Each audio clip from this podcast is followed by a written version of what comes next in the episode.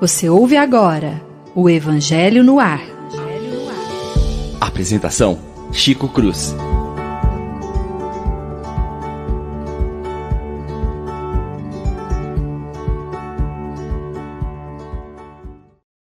Muito bom dia, meus prezados e queridos amigos que acompanham conosco pela Rádio Idefran o nosso pequeno programa Evangelho no Ar. Nós possamos levar ao coração de todos os nossos radiovintes a alegria de compartilhar conosco o Evangelho de nosso Senhor Jesus Cristo. Na manhã de hoje, vamos dar continuidade ao capítulo 5, estudando o item 19, o mal e o remédio. E para todos nós, o bom dia da Lívia. Bom dia, Chico. Bom dia, amigos que estejam nos ouvindo. Também dou o meu bom dia à Paula querida e aos amigos que não puderam vir, o Leão e o William, também fica o nosso abraço e o desejo de um dia feliz para todos. Obrigado, Lívia. Bom dia, Paula. Bom dia, queridos amigos, Lívia, Francisco. Bom dia aos ouvintes. Que nós tenhamos uma manhã abençoada de aprendizado. Muito obrigado, Paulo. Bom dia a todos os nossos rádio ouvintes. Paulo Antônio, Aline, que já estão conosco. Muito obrigado pela presença junto de nós.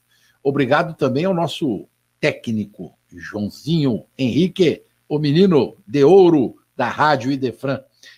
Vamos iniciar o nosso estudo, minhas queridas amigas, lendo o primeiro parágrafo do texto de, de hoje, e depois a gente vai ouvir um comentário especial. O mal e o remédio.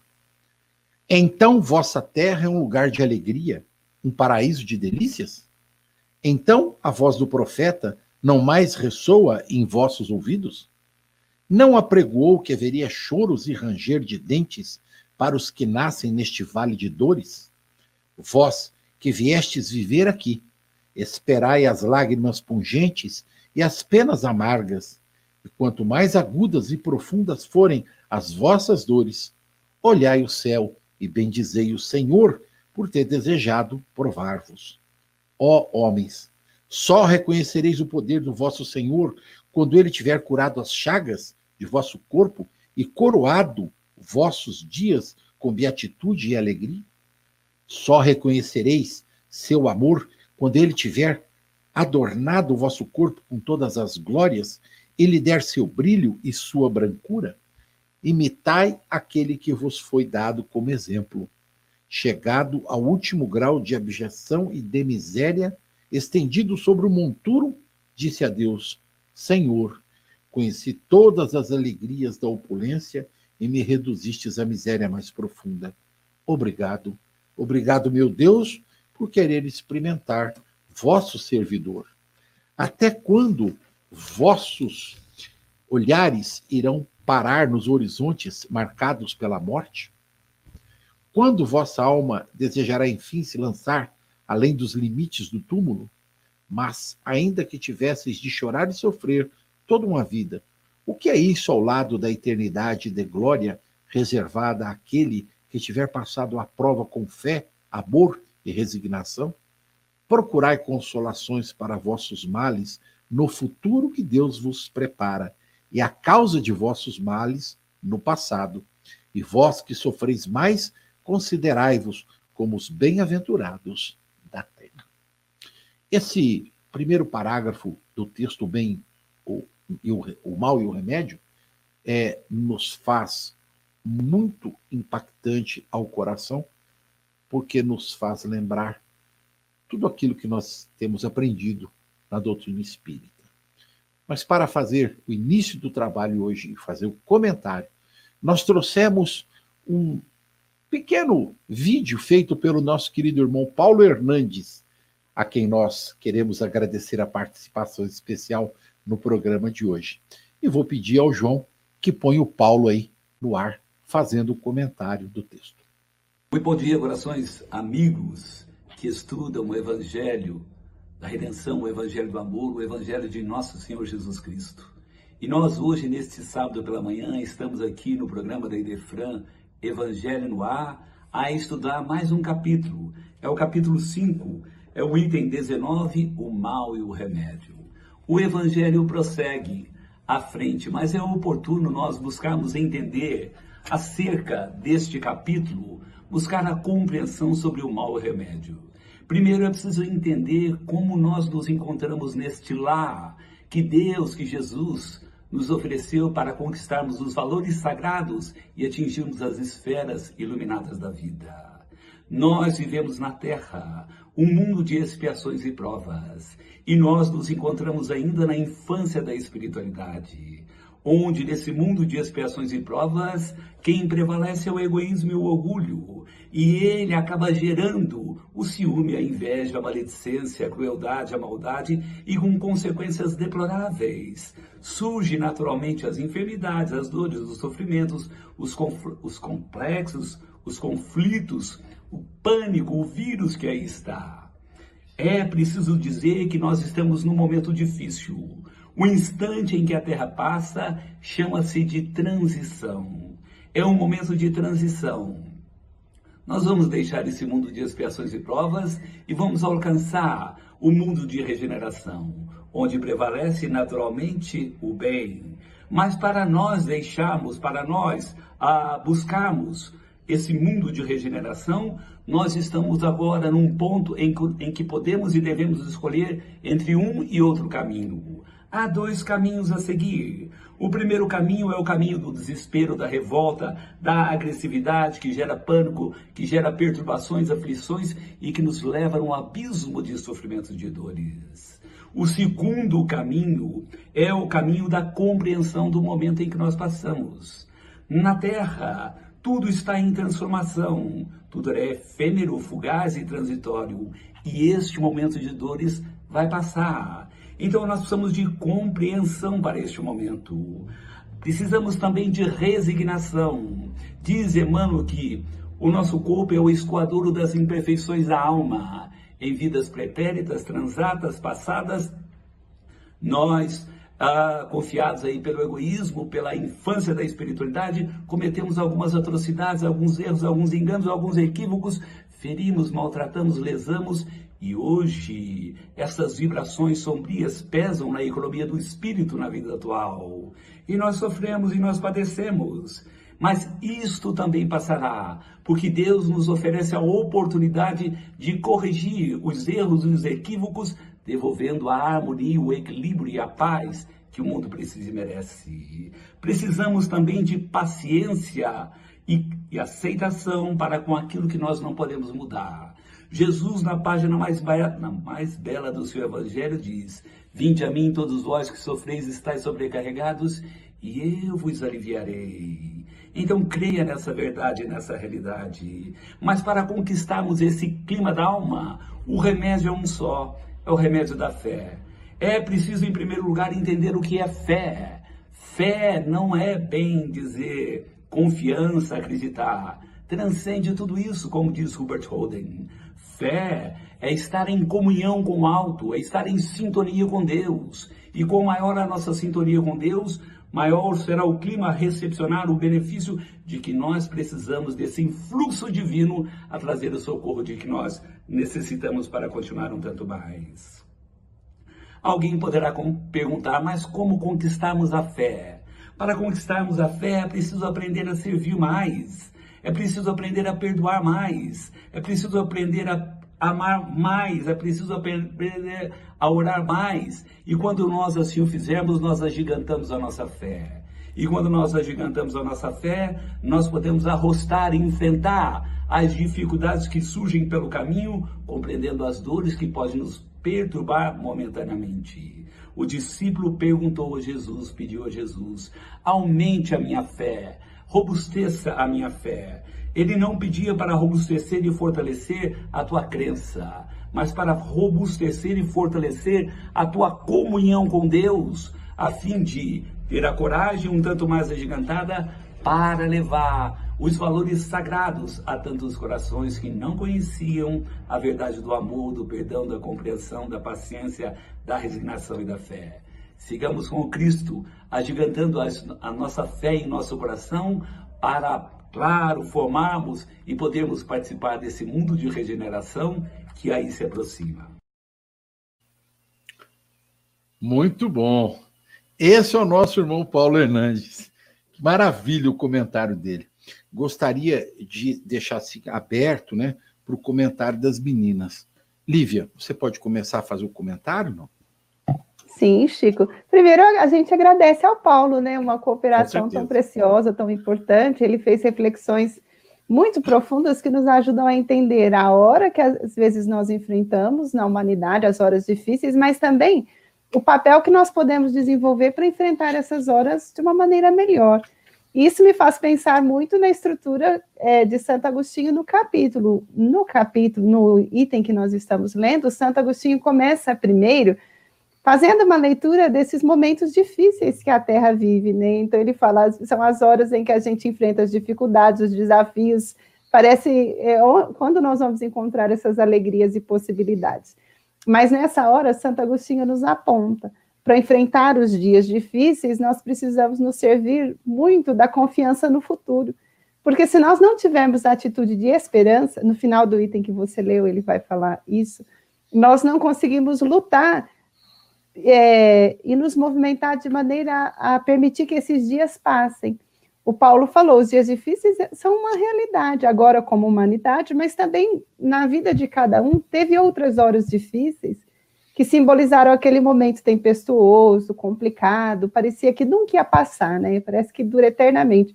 Mas a atitude de esperança, de confiar no futuro, de saber que dias melhores virão, nos predispõe a enfrentar as horas difíceis com mais vigor, com uma envergadura moral maior, com um embasamento emocional de mais equilíbrio. Porque se nós não, não acreditarmos que dias melhores virão, nós vamos cruzar os braços e muitas vezes agravamos os problemas que já são doídos, já são penosos e já são difíceis. Então, antes de passar para os amigos, me chama a atenção que Santo Agostinho refere-se às horas difíceis que a humanidade enfrenta como sendo ainda um retrato da nossa posição espiritual, né? A Terra ainda esse plano de expiações e provas, quer dizer, a escola que vem corrigir, nos permitir a correção de enganos, os aprendizados novos, o reajustamento emocional, moral, espiritual. Por isso, ainda é, faz parte do quadro evolutivo nosso o enfrentamento de muitos momentos assim. Sim. Mas esses momentos não significam que Deus nos esqueceu, ou que nós é, ficaremos privados do seu amor ou que a terra é um vale de lágrimas. Não. Tem horas que nós choramos, mas também tem hora que nós sorrimos. Tem perdas no sentido, mas quantos ganhos como humanidade nós já fizemos? Só que nós nem sempre sabemos avaliar o amor de Deus, porque aqui ele mostra uma leitura ainda muito que nós fazemos, ainda às vezes muito infantil, de somente reconhecermos a bondade divina quando tudo está correndo bem. Quando tudo está correndo bem, muitos de nós avaliamos que Deus está nos amando, nos atendendo e respondendo aos nossos apelos. Mas também nas horas difíceis tem um sentido para que elas existam, e nessas horas Deus também não nos esqueceu. Então, muito valiosas as reflexões que Santo Agostinho faz e a contribuição que o Paulo nos deu, nos permitindo abrir a reflexão dessa manhã. Com toda certeza. Paula, e as suas reflexões sobre esse início de de estudo. E pensando como é, é, tudo tão valioso, né? As reflexões de Santo Agostinho, do Paulo e da Lívia. Todos nós em torno de um assunto assim que é a nossa vida, né? É o nosso dia a dia, é estar tá convivendo com a dor e com o desafio. Como é assim? Como a gente pode se esquecer é, de quem nós somos, né? Da nossa filiação, e do nosso propósito, ficando perdidos na revolta. E tem uma frase aqui, ó, que é, é, é uma maneira que a gente se perde. Até quando vossos olhares se deterão nos horizontes marcados pela morte? Quer dizer, existe a dor, existe as lágrimas, como a Lívia está falando. Mas até quando que a gente vai ficar preso nessa dor e nesse momento? Enquanto eu estava lendo esse capítulo, gente, eu lembrei muito de um filme que eu sugiro a vocês, que se chama Beleza Oculta, que é de um homem que escreve três cartas. Ele tem o seu, ele tem uma perda muito importante, né? E ele escreve cartas para o amor, para a morte, para o tempo. Veja que interessante. Ele fica questionando o tempo. Ele questiona, mas cadê o amor?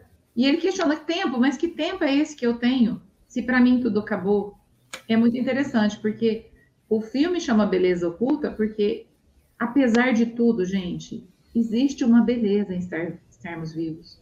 Como a Lívia falou, estar aqui não é só o vale de lágrimas. E cadê os sorrisos e as amizades que nós temos? Eu acredito que muito fruto da nossa infância, né? O Paulo usou essa expressão, e a Lívia também falou, é, de, de ainda sermos crianças numa escala espiritual ainda, buscando ainda a compreensão, buscando o nosso papel, buscando servir, buscando descobrir a que viemos. Enquanto a gente está preso nessas coisas tão pequenas, que às vezes ficam nos afinetando no dia a dia, a gente fica perdido no nosso olhar marcado pela morte, pela tristeza e por tudo, esquecendo de ver que a fé só tem sentido se ela for luz para o caminho, né? Que a religião ela só tem importância na nossa vida se ela significar estrutura e força para continuar. Não é só falar eu tenho fé, é compreender que a dor, ela infelizmente ela é processo desse nosso processo de evolução.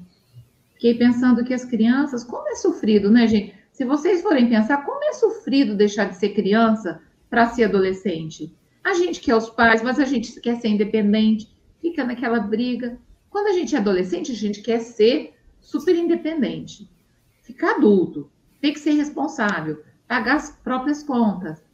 É uma dor. Então, o crescimento é uma dor. Tudo que vem para nos testar, para nos provar, em forma de expiação, são maneiras que a gente, que a vida encontra para nos fazer andar, vamos andando, que o tempo está passando e você precisa sair da infantilidade, eu preciso sair dessa fase para alcançar um outro patamar. A dor é essa, esse espetinho aí que vai botando a gente, falando assim, ó, tá doendo, mas tem beleza. Olha para o lado e não fica perdido nesse horizonte de dor e morte. Foi isso aí que eu pensei. Pois é. Então, você falou uma coisa que mexe muito com todos nós infância da juventude, infância da humanidade.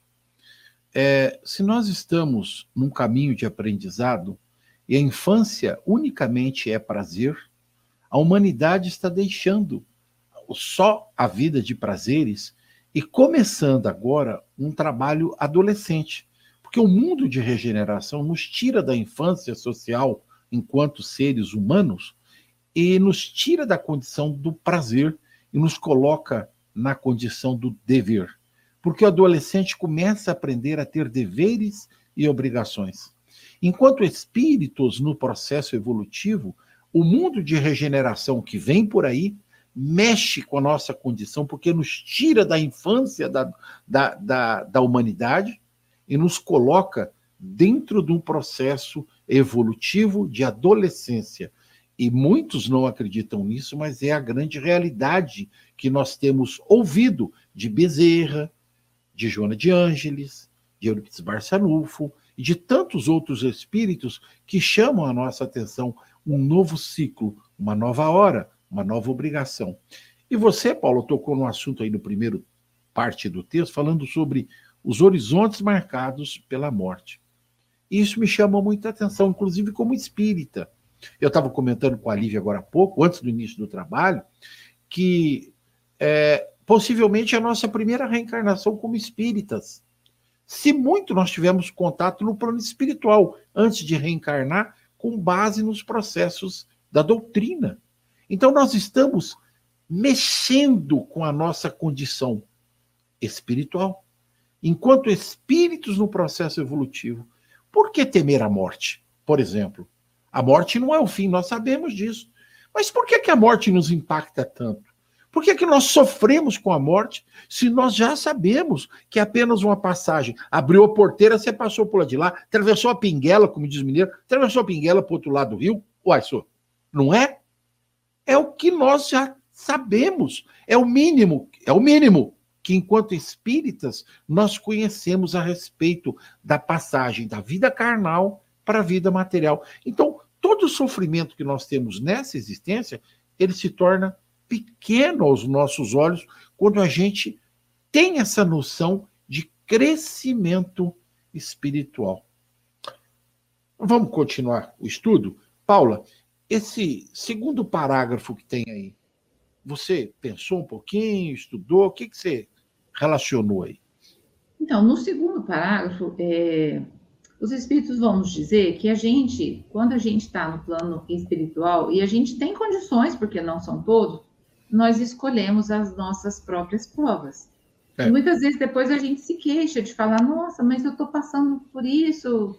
Por, por que, que eu estou passando por isso, né?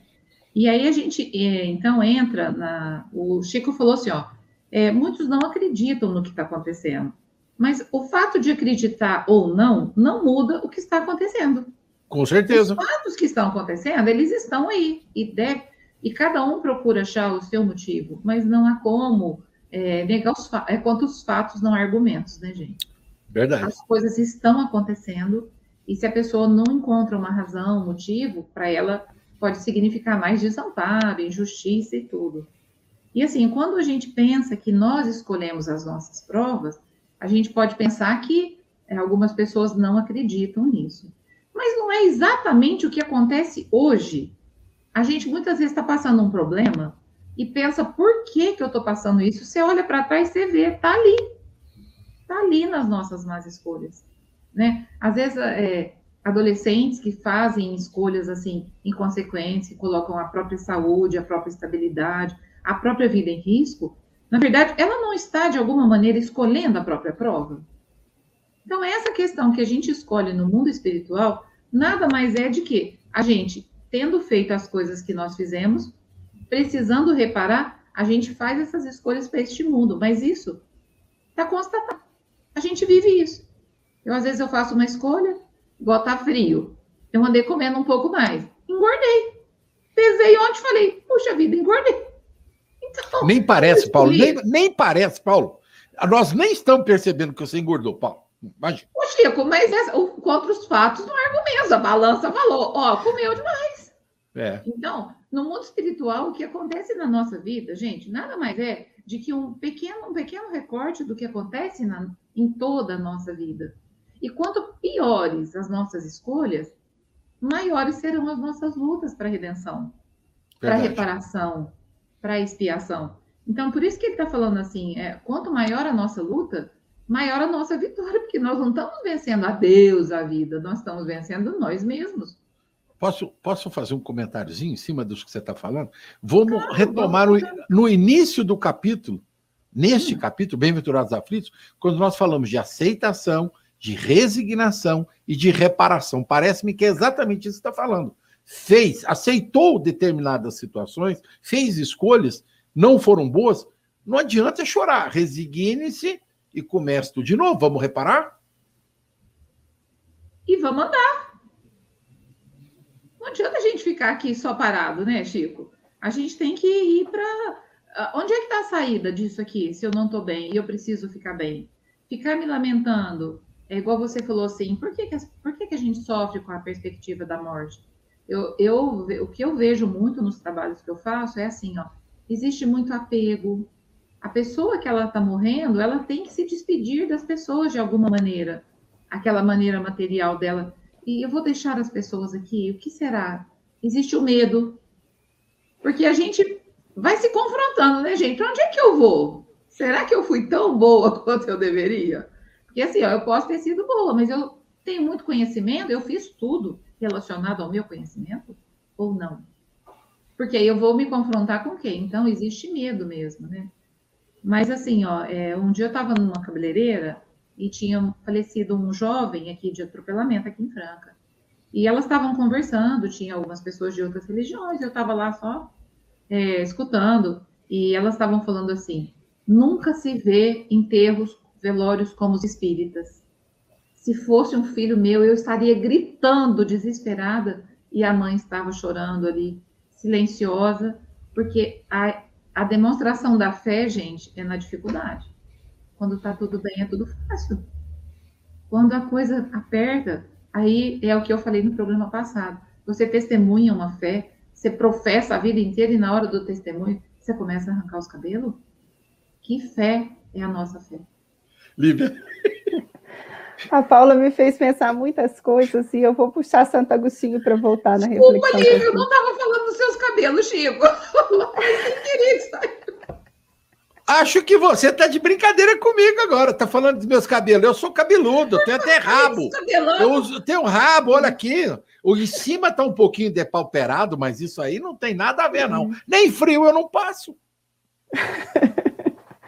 Vai, Lívia, fala de Santo Agostinho. Mas esse, esse clima de bom humor ele é necessário em todos os dias da vida, porque quem pode vitoriar se não tiver o mínimo de confiança, e confiança passa por um pouco de esperança, esperança restaura em nós um humor, uma alegria. Mas Santo Agostinho se referiu às horas difíceis como sendo os males, né? o mal, a dor, o sofrimento, o mal. E ele aponta o caminho da fé como sendo um remédio. Então, para cada mal existe um remédio compatível.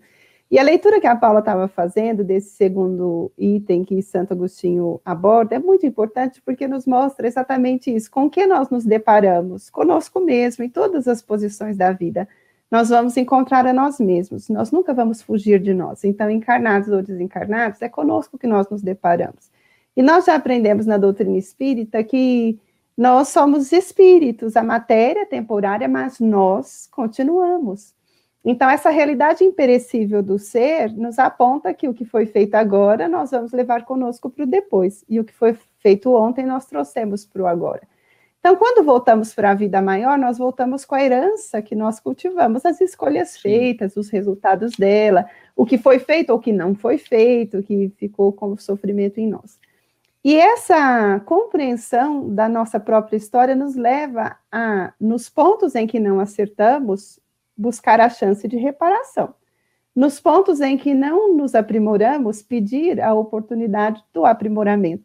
E no ponto que já tinha sido feita a conquista, nós nos leva a pensar em termos de continuar colocando essa conquista a serviço da vida. Então, nós, espíritos, no mundo maior, revendo a nossa própria trajetória, vamos fazer um novo planejamento existencial.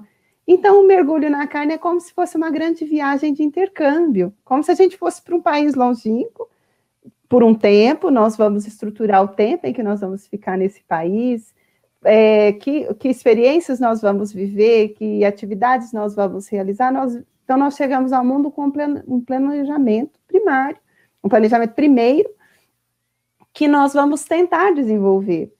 Mas acontece que chegando nesse novo país, nem todos vão conseguir focar em termos de procurar sempre essa o aprimoramento. Então, muitas vezes há os desvios de rota que agravam as dificuldades, ou há o aprimoramento que suaviza as dificuldades. Então, é uma metáfora que eu estou usando para dizer assim: chegando aqui, quando nós enfrentamos as horas difíceis, essas horas difíceis são aqueles momentos de reparar, de reencontro com o ontem, e vai nos pedir reparação.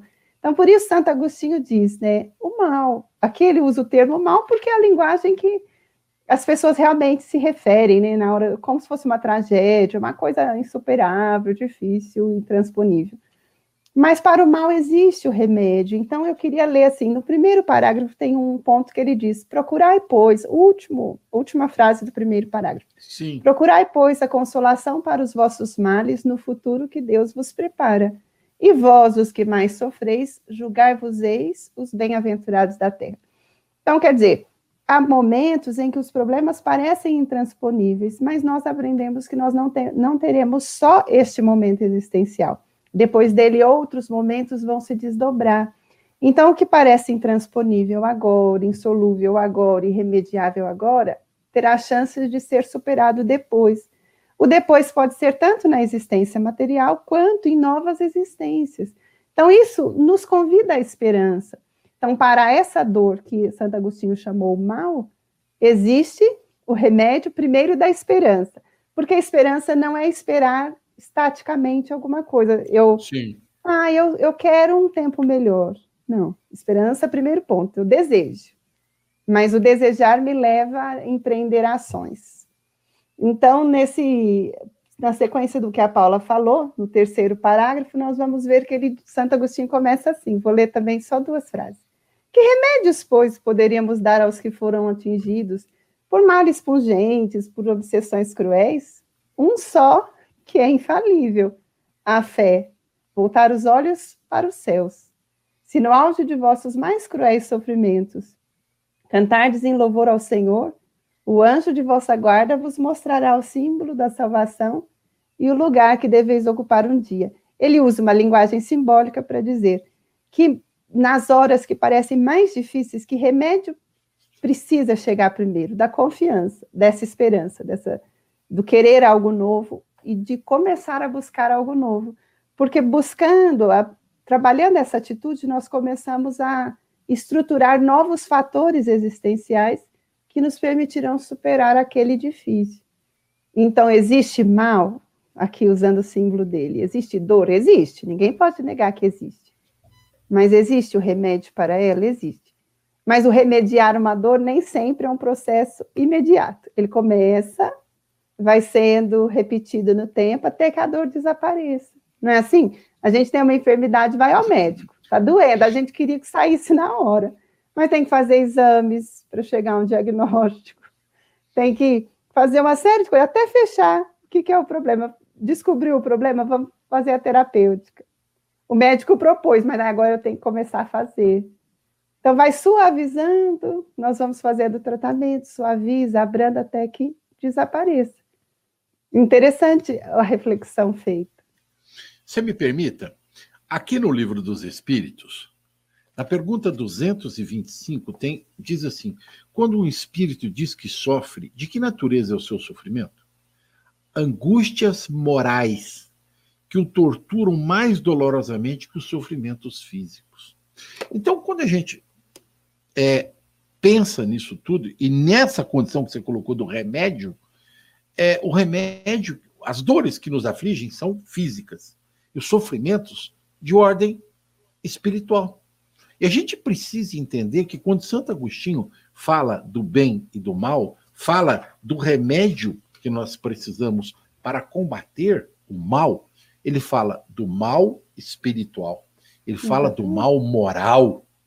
O remédio que combate o mal moral é o remédio da fé, da esperança, do amor, então, quando você aborda né, dessa maneira, os nossos radiovintes têm que entender, perceber, que quando a gente sofre materialmente, é porque está implícito nos nossos movimentos físicos uma dor, um sofrimento moral que nos precede, que vem de outras reencarnações. Há um movimento, como a gente costuma dizer na, na psicologia, psicossomático a alma sofre, o corpo tem dor. É, sabe? É um movimento que a gente precisa entender. Nós passamos dificuldades materiais no campo da dor física, pode ter certeza, existe um processo de sofrimento moral. A alma está sofrendo, a alma não conseguiu se libertar ainda das suas dificuldades, dos seus males, dos seus inúmeros vícios principalmente o egoísmo, o orgulho e a vaidade. Desculpa ter feito esse movimento, mas pode continuar Não, seu raciocínio. Muito interessante, Chico, porque nos leva a pensar, em, em é, sobretudo, no sentido do que significa ter esperança e ter fé, na perspectiva que Santo Agostinho nos aponta. A princípio, muitos poderiam pensar, mas ter fé é só confiar. Eu tenho fé que, que um dia eu vou me tornar médica. É brincadeira, que eu não nasci para ser médica, mas é um exemplo. Não, eu nasci para ser professor, nasci para ser historiador. Mas eu tenho fé que eu vou me tornar um médico. Mas ter fé que eu vou me tornar um médico, confiar que eu posso chegar lá, não me leva até lá. Abre o caminho para que eu chegue até lá. Então eu tenho fé. Mas eu quero, já descobri o meu, meu projeto de vida. Mas uhum. e agora? O que eu preciso fazer para chegar até lá?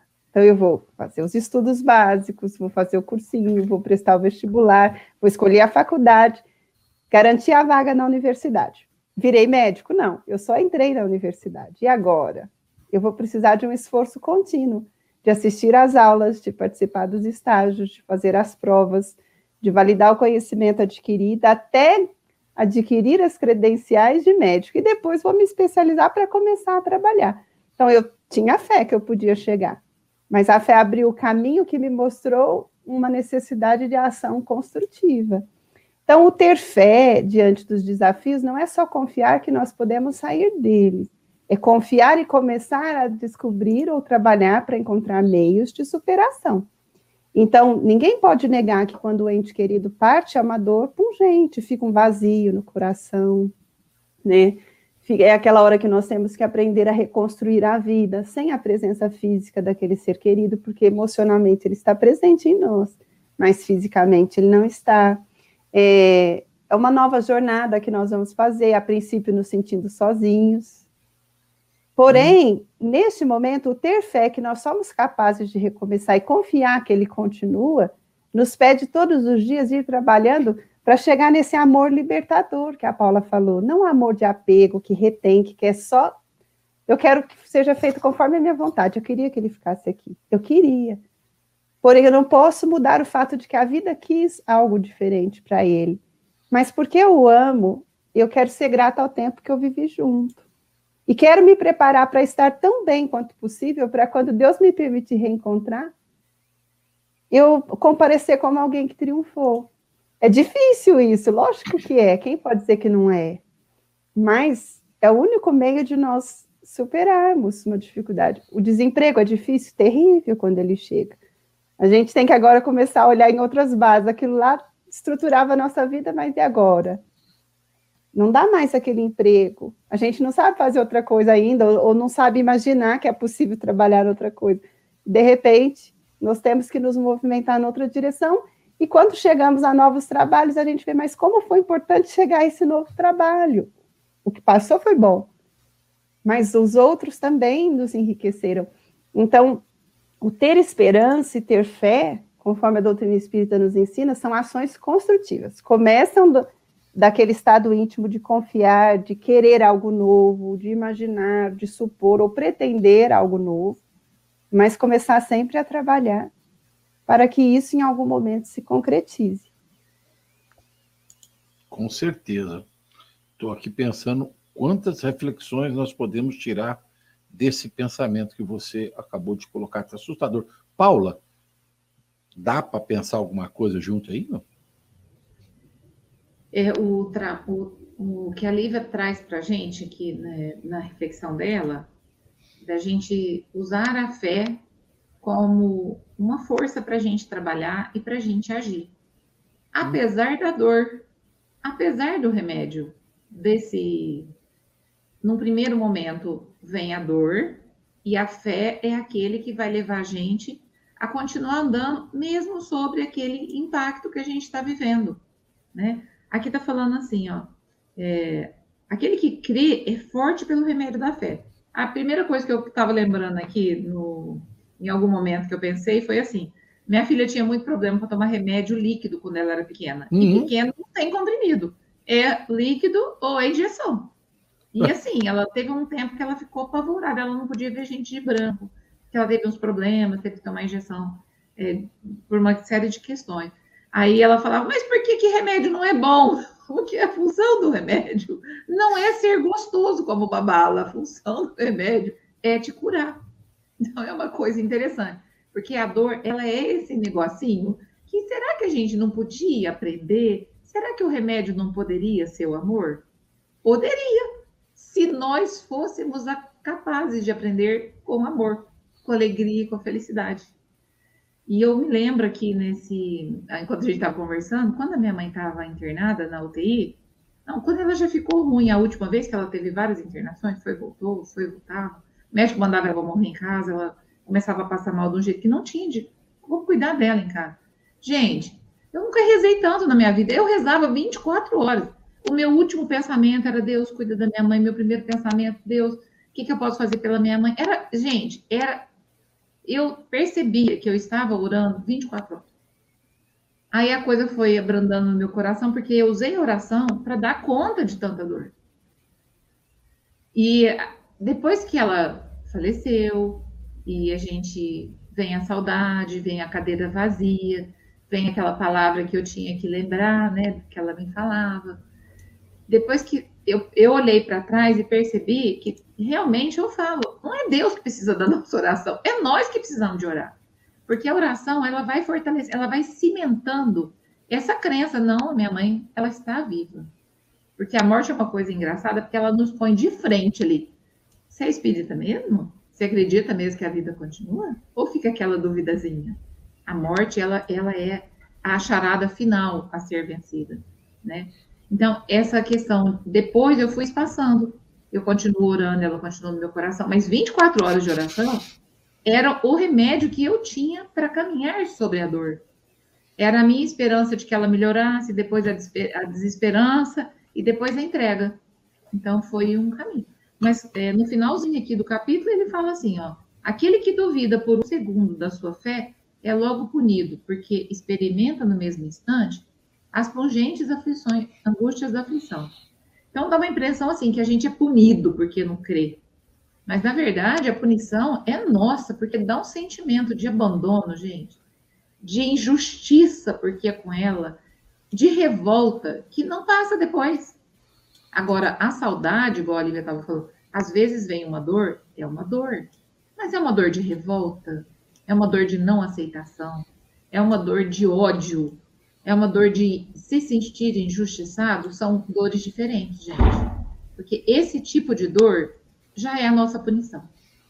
Porque a gente a, acaba tudo, acaba a esperança.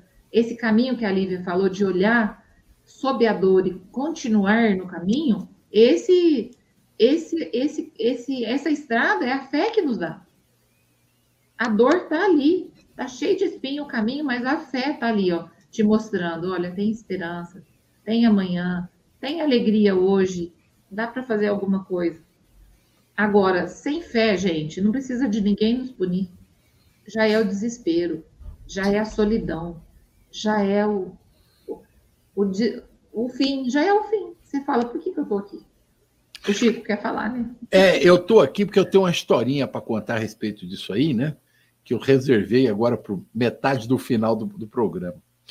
Uma mulher sofria em sua vida problemas imensos, dívidas, marido abandonou, os filhos brigaram, e ela corria o risco de perder a casa. É, ela não aguentava mais aquela situação, então ela orou a Deus e pediu que Deus mostrasse a ela qual era o caminho, porque ela estava cheia de sofrimentos, ela estava cheia de dificuldades e de dores. Anoiteceu, ela dormiu e o anjo de guarda veio visitá-la e levou-a a um passeio, fazendo-a relembrar-se dos momentos em que os seus filhos estavam doentes. E por conta disso, como você acabou de colocar, ela foi obrigada a dar a eles remédios amargos, que eles não gostavam de tomar na famosa colherzinha, né, na boca, de jeito nenhum. Brigava, mas ela obrigava, socava o remedinho boca dentro. E aí o anjo perguntou para ela: Você deixaria de dar o remédio amargo para salvar a vida dos seus filhos? Ela falou: De jeito nenhum, eu os obrigava a tomar. Aí o anjo respondeu: O mesmo ocorre entre você e Deus. Deus é seu pai ou mãe, e a humanidade inteira são seus filhos. Os seres humanos são como crianças que não compreendem ainda os benefícios do remédio amargo dos sofrimentos e provações da vida. Da mesma forma que tu obrigas teu filho a tomar uma medicação que é para o bem dele, Deus também nos coloca em circunstâncias que não são indesejadas, que, não, que nos são indesejadas, mas que são imprescindíveis para a cura do nosso espírito. Também para ti, os sofrimentos são remédios muito amargos. Te revoltas? E te recusas a sentir tamanho de sabor, procura compreender que, da mesma forma que teu filho precisou do medicamento amargo para se curar, teu espírito precisa atravessar essas tribulações para se purificar.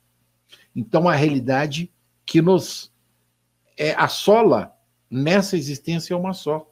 Quaisquer que sejam as nossas dores materiais ou os nossos sofrimentos espirituais, com toda certeza, eles existem por bondade de Deus.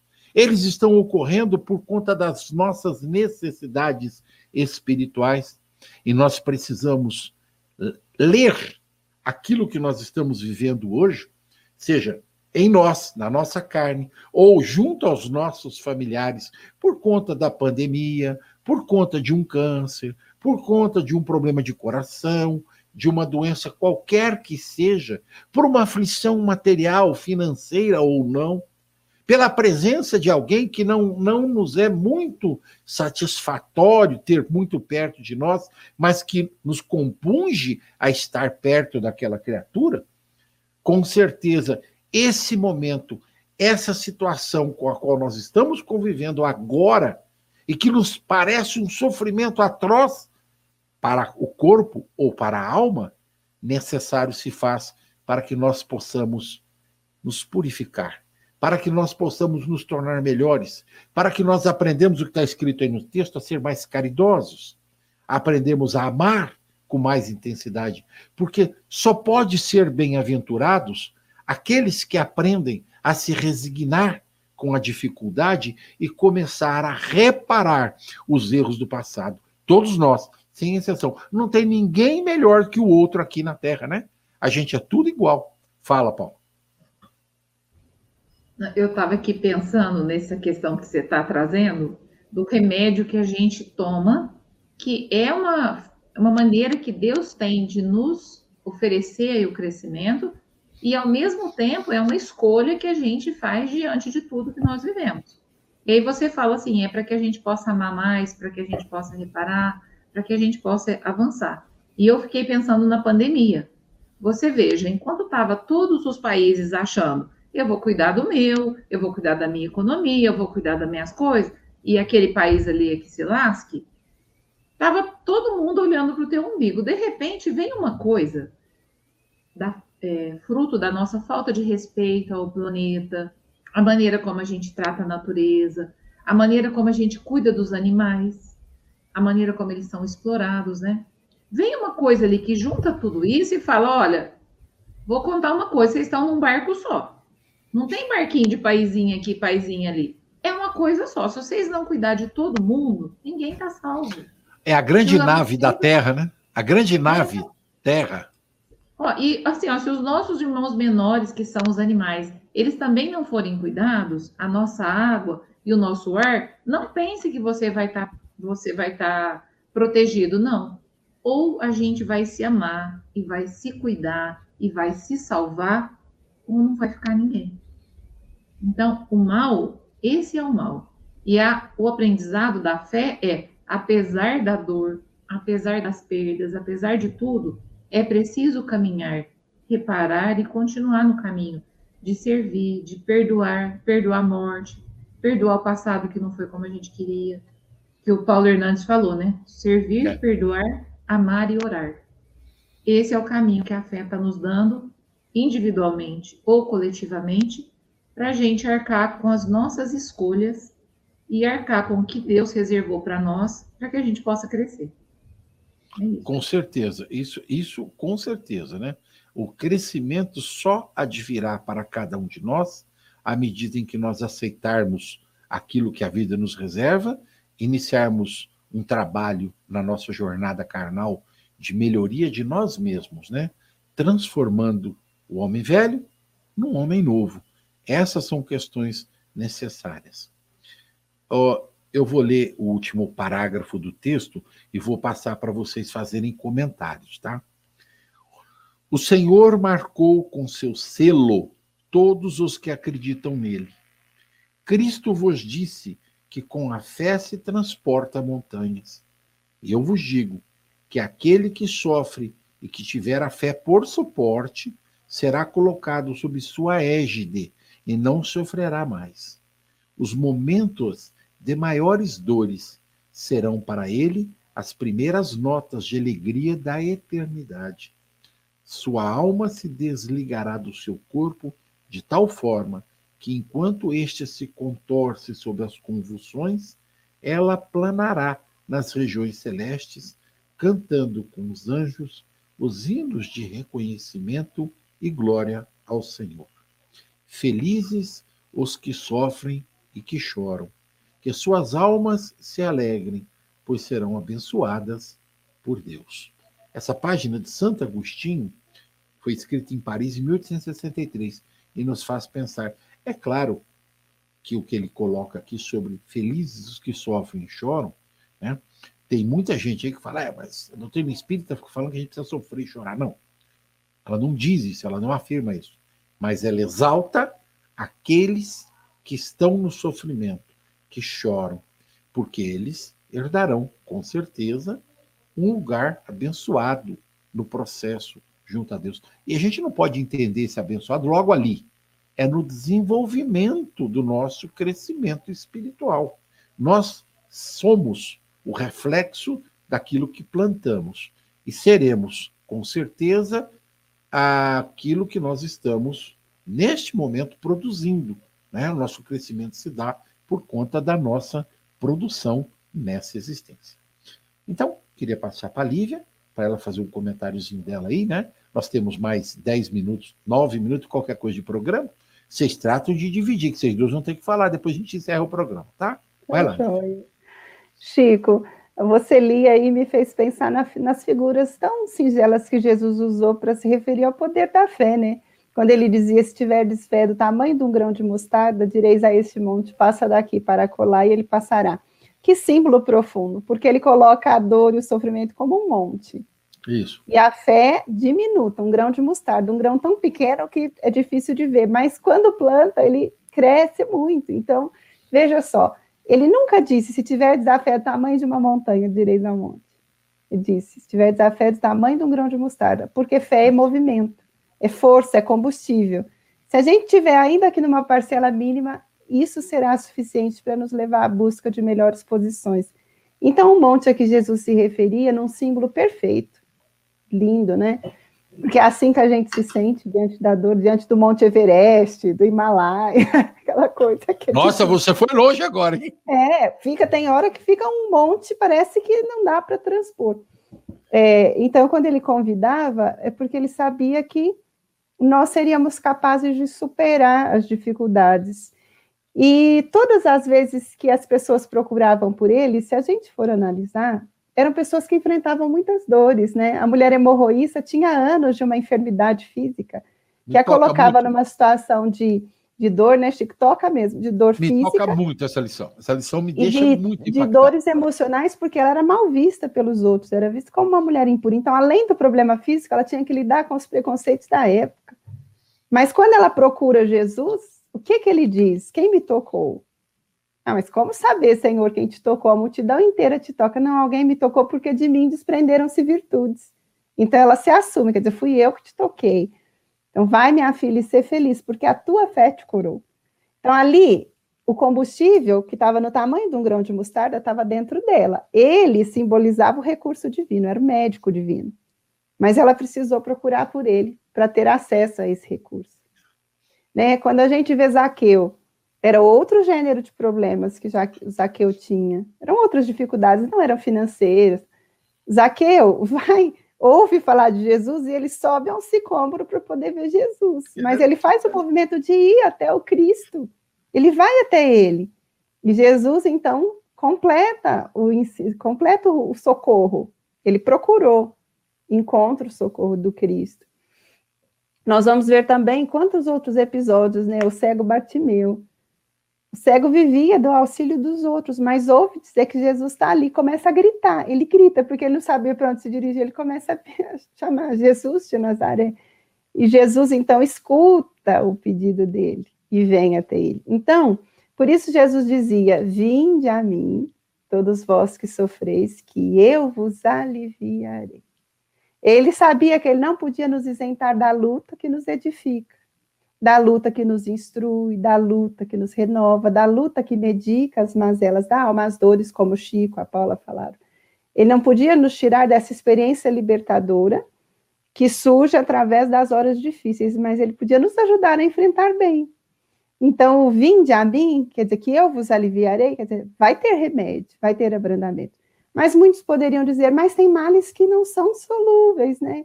Há perdas físicas, como a pessoa não volta a andar, né?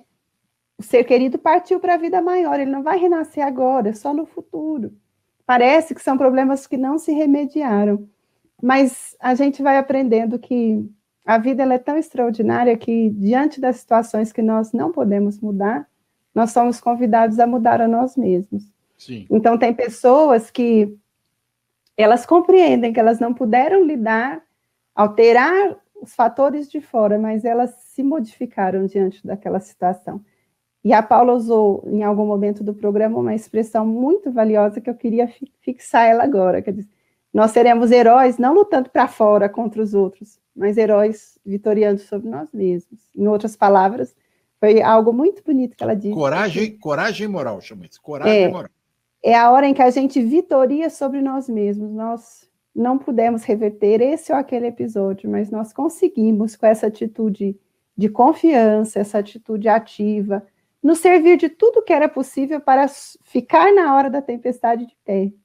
E isso é uma conquista cujo preço ninguém pode avaliar, porque o indivíduo se renova e quem está perto dele se beneficia dele, dessa renovação. Então a dor nos irmana, ela nos leva a deslocar o olhar de nós mesmos para olhar para os outros, e essa empatia nos mostra que eu tenho minhas horas difíceis, mas o meu amigo do lado também tem, o outro também teve, mas como eles fizeram para ser quem eles são, para superar os desafios, eles tiveram que caminhar com essa confiança mínima que Jesus colocou como sendo um grão de mostarda. Que ele podia ter dito, né? Se tiver fé do tamanho de uma montanha, mas ele sabe que o que nos leva adiante não é a fé do tamanho de uma montanha. Quando ela chega no tamanho de uma montanha, aí ela arrebata a multidão. Ela é capaz de despertar muitos corações. Mas se em nós ela tiver como essa fagulha, essa coisinha miúda, ela já é um combustível bastante é. para nos colocar em condições de procurar e conquistar grandes coisas, né? Então, Aprove vitoriar sobre nós mesmos. É... Aproveite, aproveite e despeça. Bem, com essa reflexão de hoje, eu gostaria de dizer: quem não teve horas difíceis, quem nunca chorou, quem nunca se despediu do ente querido, quem nunca questionou, né? Tantas coisas, quem não quis reverter um problema que parecia assim aquela dor alfinetando a alma da gente? Todo mundo quis em algum momento isso. Mas a vida nos mostrou que se nós não podíamos alterar fatores de fora, nós fomos nos renovando no meio do caminho. Então, Santo Agostinho fez um convite com essa mensagem. Nós podemos parar diante da dor, achar que o mal não tem remédio, ou procurar remediá-lo. E se nós procurarmos remediá-lo em algum momento, o mal se dilui e a dor desaparece. Então, que todos tenham uma excelente semana, um caminho muito feliz e sempre de superação. É o que eu desejo. E muito obrigado a esses amigos que nos assistiram com tanta gentileza nessa manhã. E agora a Paula. Quero aproveitar para complementar o que você falou, porque foi muito importante você ter lembrado as perdas que nós temos, as pessoas que partiram, às vezes, né, a gente vive situações que a gente não quer. Mas até quando a gente vai ficar detido no horizonte marcado pela morte, que é o que está falando no começo? A fé vai lançar para nós esse olhar para o futuro, esse movimento que o Cristo nos falou. Não, tem um jeito, tem um jeito de fazer diferente. E felizes, quando ele vai falar no finalzinho do capítulo, felizes aqueles que sofrem que choram, é, porque não haverá mais dores, é que não haverá mais a dor moral, é que não haverá mais a raiva, o ódio. A gente vai parar de semear o mal, e quando a gente parar de semear o mal diante da fé, nós não vamos mais ter necessidade da dor, porque nós vamos estar num outro caminho, nesse caminho que o Cristo nos chamou. E eu que, lembrei de uma música que eu quero é, deixar para vocês, que ela fala, a autora fala, transformador, transformador em toda forma que houver de amor, porque assim as coisas vão ficar mais fáceis, se a gente conseguir fazer a transformação.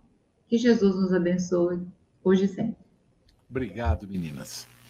É com muita alegria que, e com muita tristeza que a gente se despede Infelizmente, o nosso tempo se esgota, mas eu quero deixar aqui é, a reflexão de hoje.